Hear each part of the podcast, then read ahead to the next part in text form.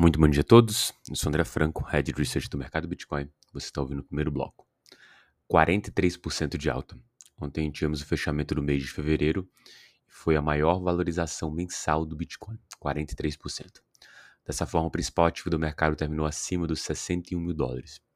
Hoje o dia ele começa com ativo no 0 a 0 e se mantém nesse patamar acima dos 61.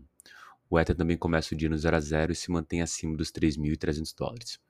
Ontem tivemos a entrada de mais de 700 milhões de dólares comprando bitcoins via ETF. Esse volume é o mesmo volume total de entrada da semana passada. No Ethereum foram 57 mil Ethers de saldo líquido positivo colocados em stake.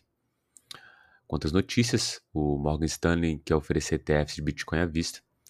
O Titan de Wall Street está trabalhando muito para um possível possivelmente trazer ETFs à vista de Bitcoin para sua plataforma.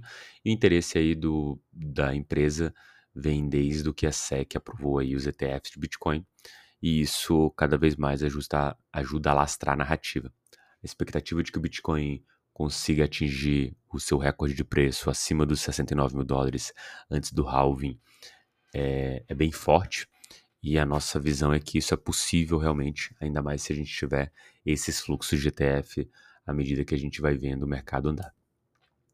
Quanto à próxima notícia, né, o ecossistema de segundas camadas do Ethereum cresce à medida que o quarto halving se aproxima.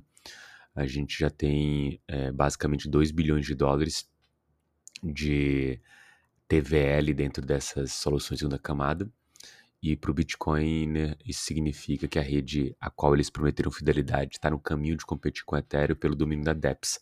Acho um exagero, mas a verdade é que existe uma renascença no Bitcoin movimentando o mercado e a comunidade tem abraçado de maneira muito ferrenha isso, o que mostra não só a força da comunidade, mas também que essa narrativa e evolução do protocolo vai acontecer de um jeito ou de outro, e quem estiver atento vai conseguir tirar os melhores proveitos.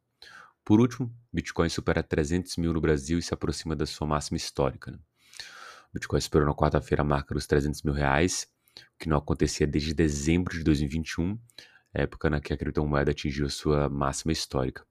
O movimento é, segue o rally visto pela moeda em dólar, que acaba de ultrapassar os 60 mil, como a gente noticiou, e se aproxima do recorde de 69.